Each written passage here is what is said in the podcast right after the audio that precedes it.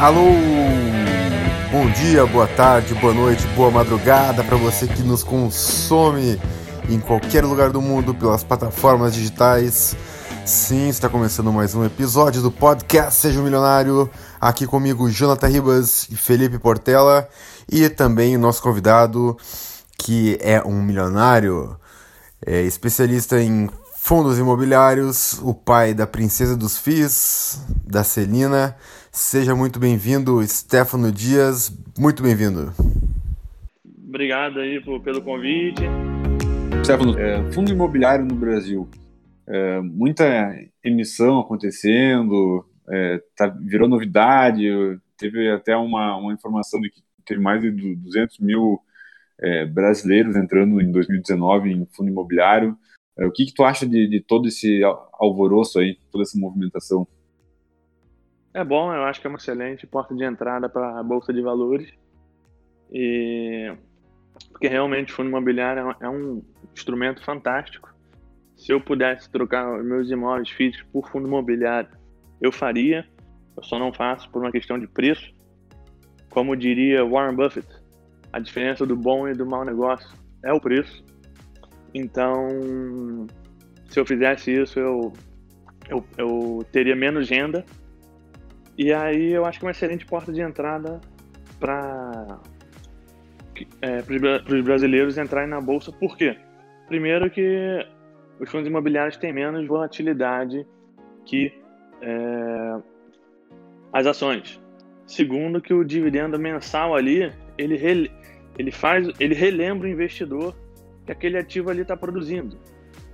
Então, todo mês você tem aquele pagamento de dividendo e você, fala, e você recebe aquele dinheiro e você se sente remunerado, você se sente é, gratificado.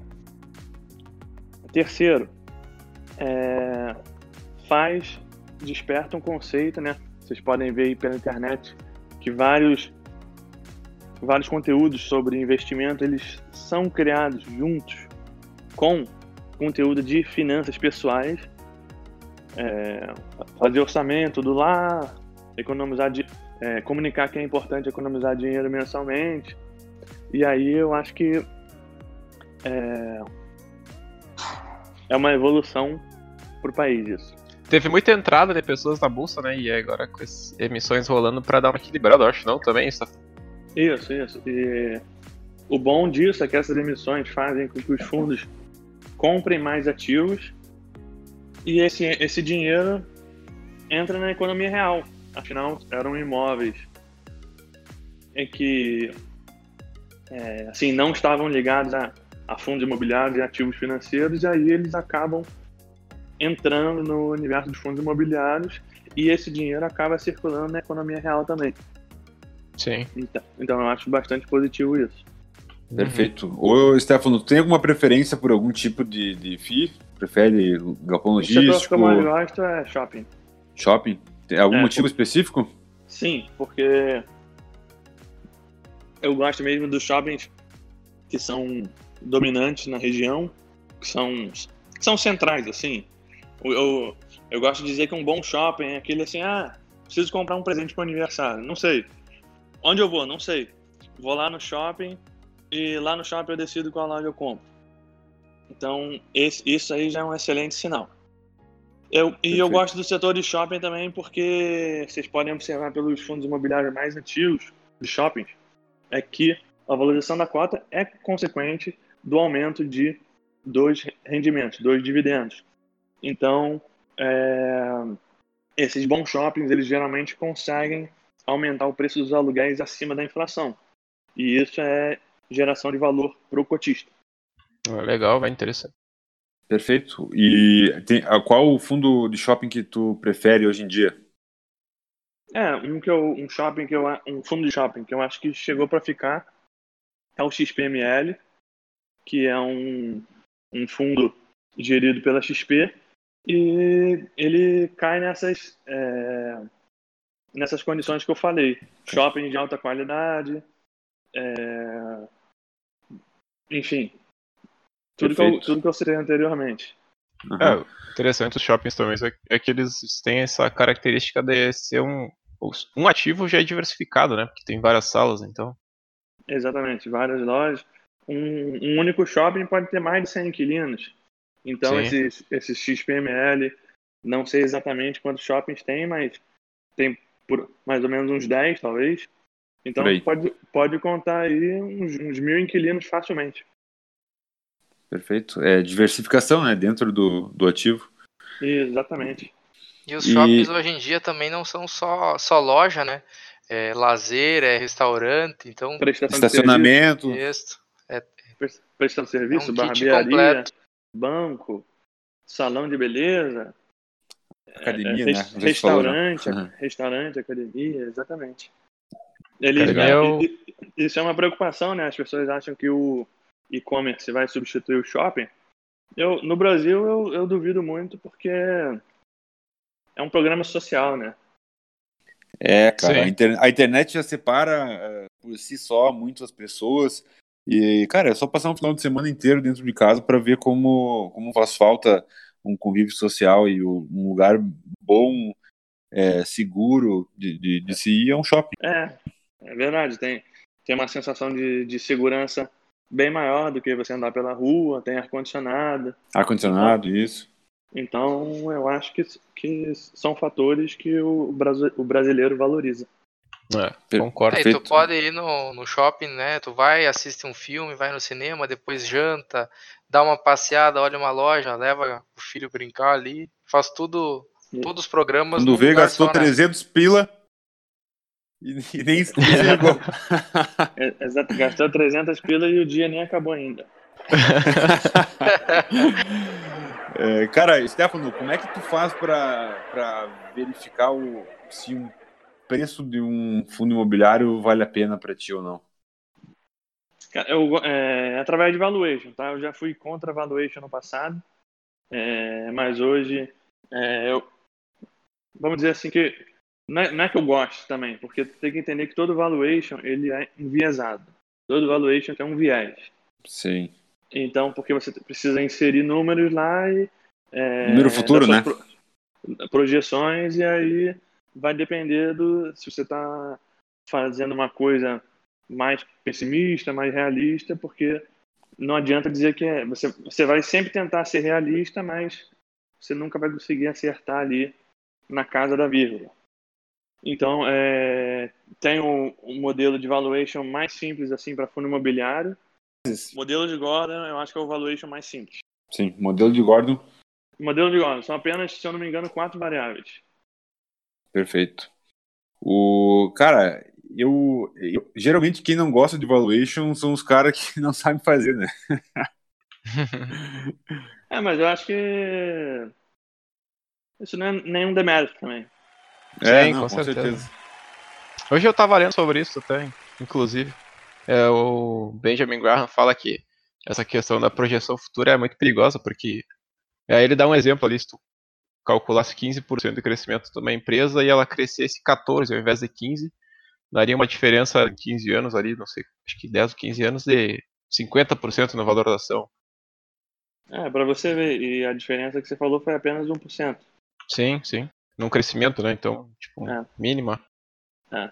Eu acho que pro iniciante é seguir a filosofia Baster, ou mais, acho que mais popular é o, o Fábio Holder e o Eduardo Cavalcante, acho que é um, um mindset ba- bastante atrativo, pois ele é menos exigente.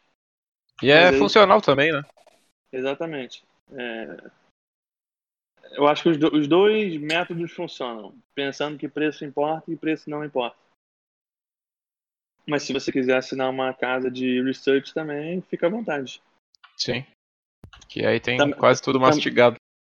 Isso. E também não é garantia de que você, ao repetir igualzinho a carteira de uma casa de research, você vai performar melhor.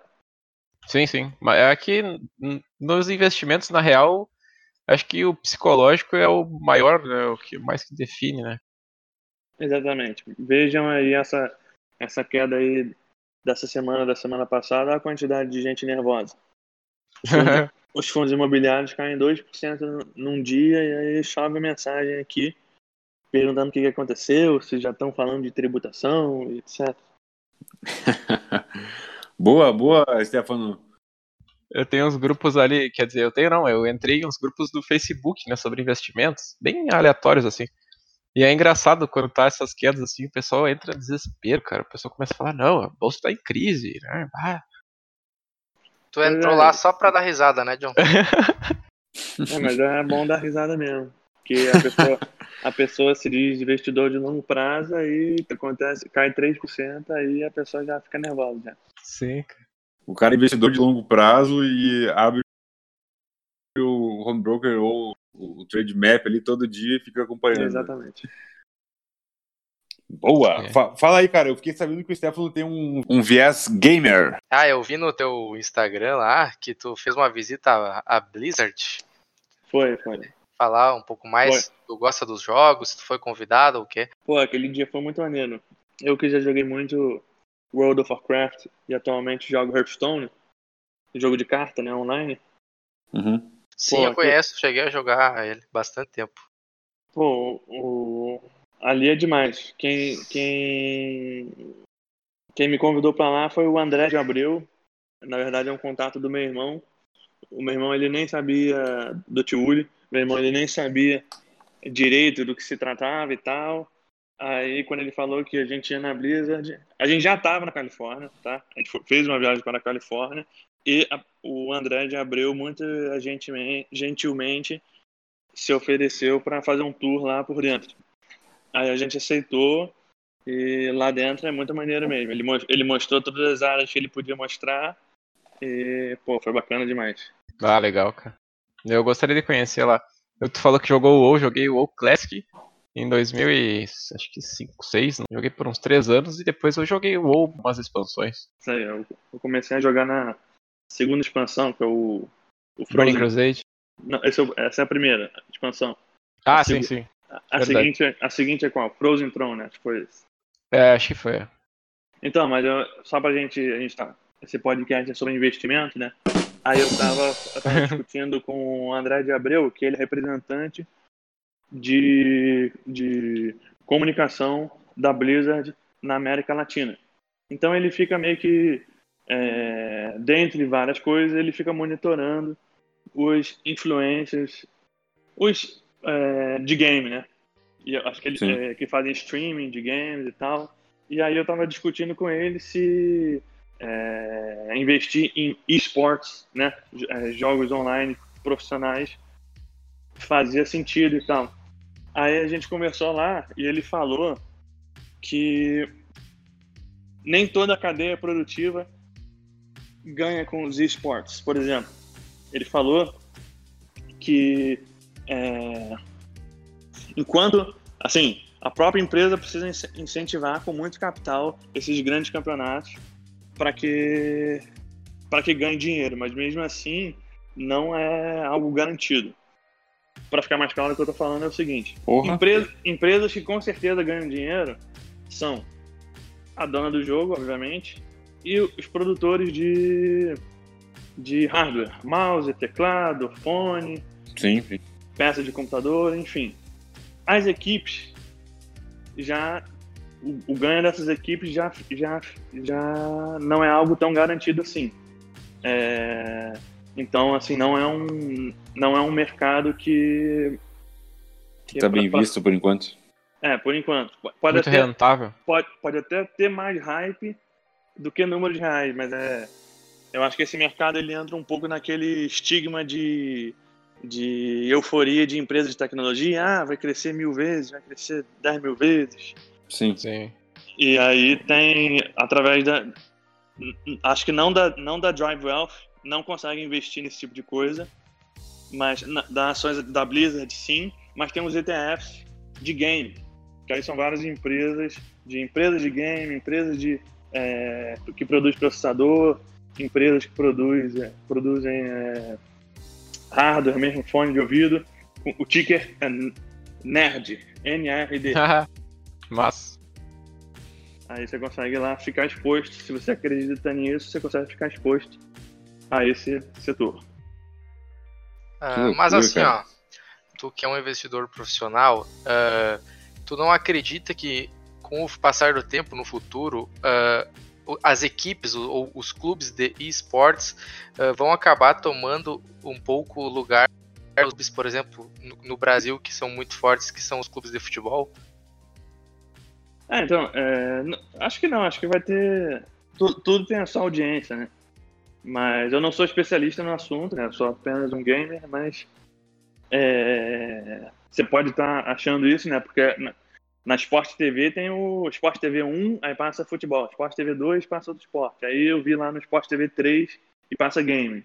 Então, é, realmente pode ser que seja no futuro, mas cada, cada coisa tem a sua plateia. Massa, cara, perfeito. Eu vi até que, que a Astralis, que é uma equipe que, que tem um, um dos melhores times de CS do mundo, também ia lançar um IPO e tal. É um mercado muito novo ainda, não tem como o cara se expor a isso nesse é, momento. Eu acho que só com premissas muito otimistas. Stefano, tu acha que o preço da, da, da, dos ativos na Bolsa Americana estão caros, baratos em relação ao, ao, ao restante do mundo?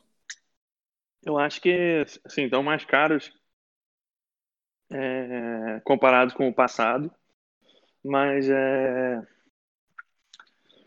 mas isso é consequência, né? Eu, sou, eu sou formado em administração, não em economia, mas um tema que eu acompanho aí no YouTube principalmente, é o quantitative easing, que é basicamente, resumidamente, é impressão de dinheiro é, pelos, pelos bancos centrais para dar liquidez é, generalizada aos bancos. Ou Sim. seja, tem muito dinheiro na praça e aí é, todo mundo está muito líquido, é, os americanos nunca tiveram tão ricos, então, tá todo mundo com muito dinheiro e isso aí acaba é, refletindo no preço dos ativos. É um sinal de alerta. Sim, pode ser considerado. Hum. Pode. Mas nada impede que suba muito mais. Perfeito. Cara, agora, hum. voltando ao assunto de, de fundo imobiliário, é, o que, a, tu falou que gosta de XPML, né? Sim. A, a Celina já tem XPML em carteira?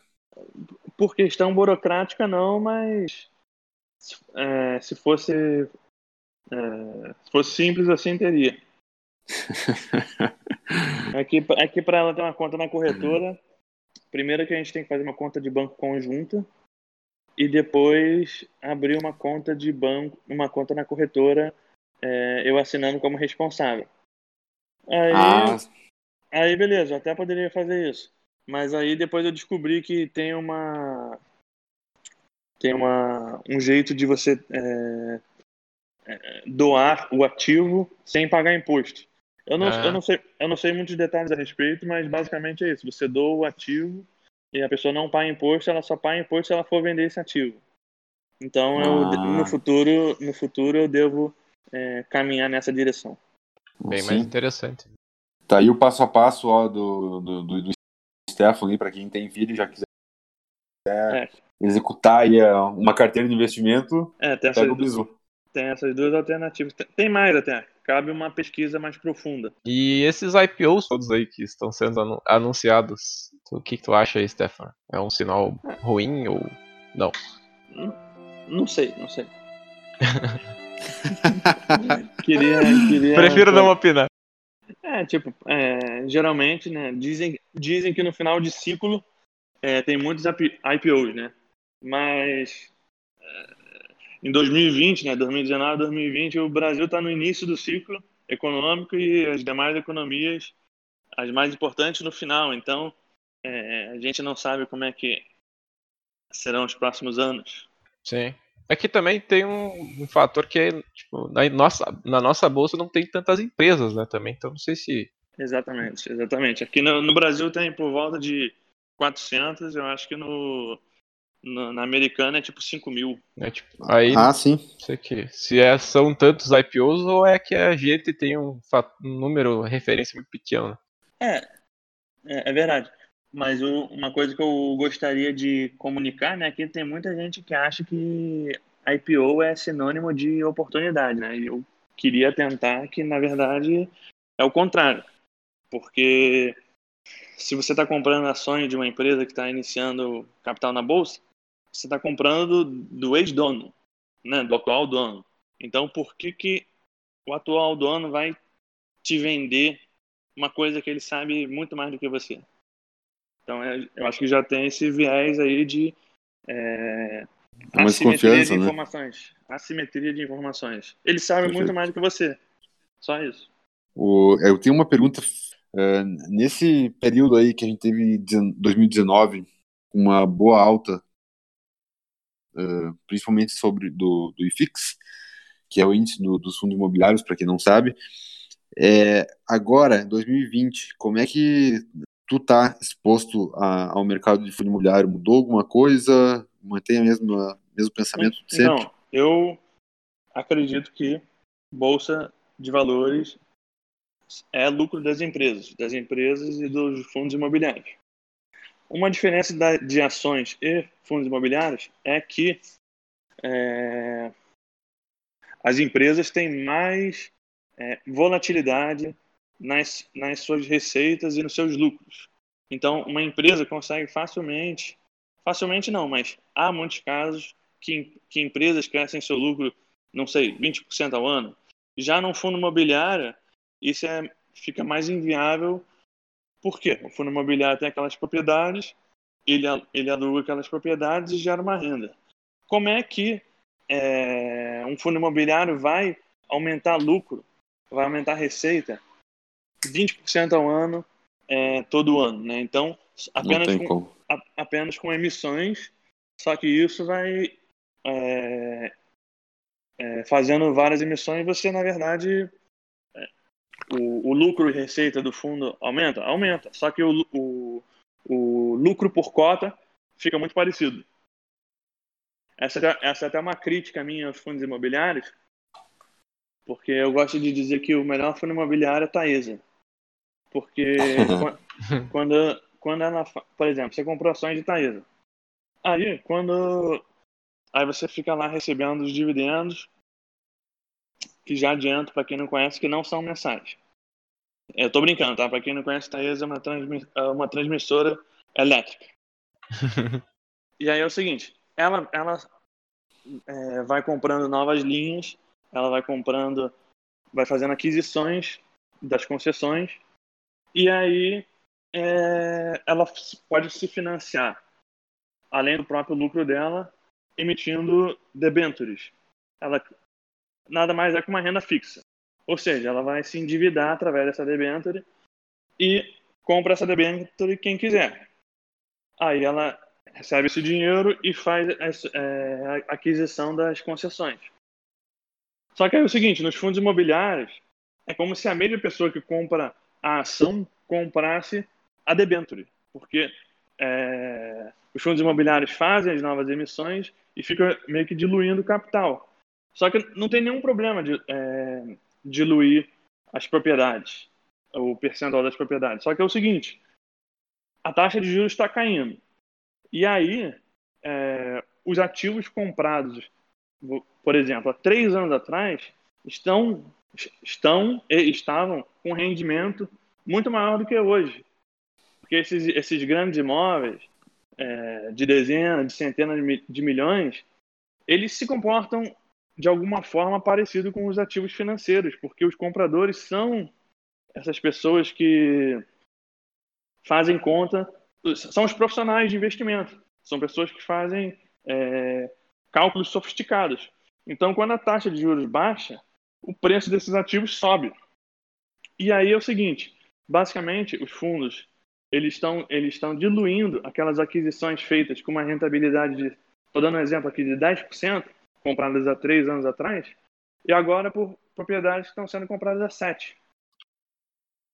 Sim. Enquanto, enquanto na, na Taesa, por exemplo, você é sócio, você tem as ações, e aí você não é diluído, porque não é você que bota o dinheiro na debenture.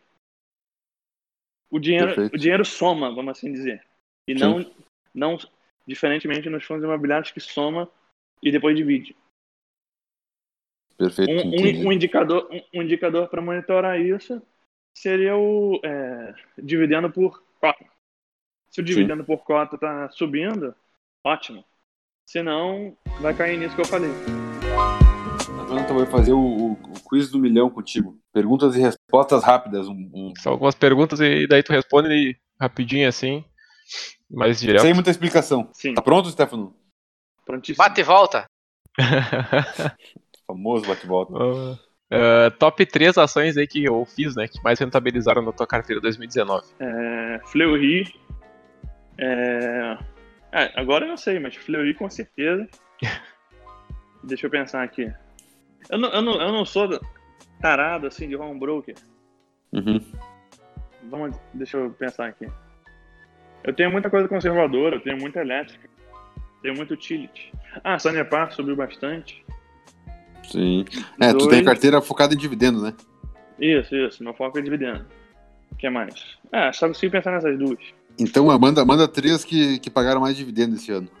Então, eu também não, também não teve nenhum, assim, que pagou um dividendo espetacular, assim. Então, eu, eu posso dizer pelo um, por um alto dividend yield atualmente e do ano passado também. Foi Taesa, Itaúsa e GGRC. Ô, Glória. GRC, é, opa, interessante. Aí vamos lá, e a decepção aí, a ação que foi a decepção total aí, o Fundo Imobiliário 2019. Então, assim, uma ação que eu gosto muito, mas foi a decepção de vários analistas, foi é, Itaúsa, né? Porque várias pessoas apostam aí é, na queda das agências, da receita das agências, né? Com a concorrência dos bancos digitais. É, então, os analistas, eles, eles, eles preveem que vai reduzir bastante as receitas de, é, de manutenção de conta e de TED, DOC, TED, essas coisas. Então, só que é o seguinte, isso representa, tipo, 30% ó, da última vez que eu vi, pode ser mais, pode ser menos, é, das receitas de Itaú, não Itaúsa, Itaú. E aí, só que é o seguinte, o mesmo Itaú comprou XP por 6 bi e, esse, e essa participação de 6 bilhões já vale, tipo, 50 bilhões, mais ou menos, 40 muitos. Então, eu acredito muito na capacidade de alocação de capital, tanto de Itaú quanto de Itaúsa, porque numa bela compra como essa, já basicamente surfou uma grande criação de valor. Então, eu acho que, claro que toda empresa vai tentar brigar ao máximo para manter suas margens o mais alto possível, mas eu confio muito no- na alocação de capital de, de Itaú e Itaúsa. É, também, quando teve a crise lá do Joesley Day, Itaúsa comprou controle acionário de Alpargatas, né, da, do chinelo Havaianas, que eu pessoalmente acho que é a marca mais forte do Brasil. Eu acho que é o produto brasileiro mais, mais forte, mais famoso. Então, é, me admira muito essa capacidade de alocação de capital, tanto de Itaú quanto de Itaúsa. Bora pra última, Joey. Só um comentário, eu não sabia que ela- ela- eles adquiriram a, a Havaianas nesse dia mesmo ali, quando que teve a queda do Joesley Day? Não, não foi nesse dia, foi, ne- foi nesse momento Mesmo de período. conturbado. Aproveitaram a oportunidade. Então, pô, eu acho que os caras são um espadachim mesmo, faixa preta. Sim. Vamos lá, última pergunta, Stefano. Ah, se tivesse que morrer abraçado aí com uma ação só, ou um fundo imobiliário, qual que seria ele? Ação seria Engie, é, porque é a maior geradora privada de energia do Brasil. É, ou seja, basicamente, ela é uma empresa que o país precisa dela, né? Porque se, o, se a economia começa a crescer demais e a matriz de geração, de geração energética do Brasil é, não, não acompanha, a gente pode é, enfrentar outros episódios de apagão. Então im- imagina que você, é, você é dona da bola, vamos assim dizer, porque ela, ela já é a maior privada, né? Tem as estatais, tem a Eletrobras, que é a maior de todas, mas é, se fosse para me casar com uma ação seria a Engie, justamente pela importância, pela necessidade que o país tem dela. Show. Agora um, um fundo imobiliário, eu gosto bastante de, eu gosto bastante do FIB. Vendi o coxinho de FIB, cara. É, errei, errei feio, errei rude. Pô, o meu meu sonho era ter tipo 40 milhões de reais para comprar 10% do FIB, né, que 10%, 9,99 é o máximo de, de, de, de, de cotas que, que uma pessoa física pode ter sem pagar imposto do rendimento. então, porra, pra quem não sabe, o FIIB é um condomínio logístico. Ele tem tipo é, 140 inquilinos, mais ou menos, a última vez que eu vi. Então é um, é um grande condomínio com vários galpões, tem faculdade lá dentro, tem creche lá dentro. Então, assim, pessoalmente eu nunca fui. Ele fica em Joinville, tá? Esse imóvel, esse fundo imobiliário, ele representa 20% do PIB de Joinville. Então é tipo, é tipo, mais dominante que ele no universo de fundos imobiliários não tem. E aí eu, eu certamente gosto dessas características e tem gente que acha que por ser monoativo é arriscado, mas é, da, a tamanha dominância dele e por estar diversificado em centenas de inquilinos, eu acho que está bastante tranquilo. Show de bola. Show de bola. Pessoal, só lembrando que é, nenhum desses, desses comentários que foi feito no podcast é recomendação, nenhum desses ativos é recomendação. E vamos nos encaminhando para o final, passando a palavra para o Jonathan.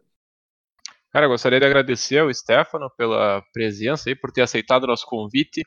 Uh, com certeza agregou muito conhecimento, muito valor aí para todo mundo que escuta o nosso podcast. Passar a palavra para o Felipe, se quiser falar mais alguma coisa.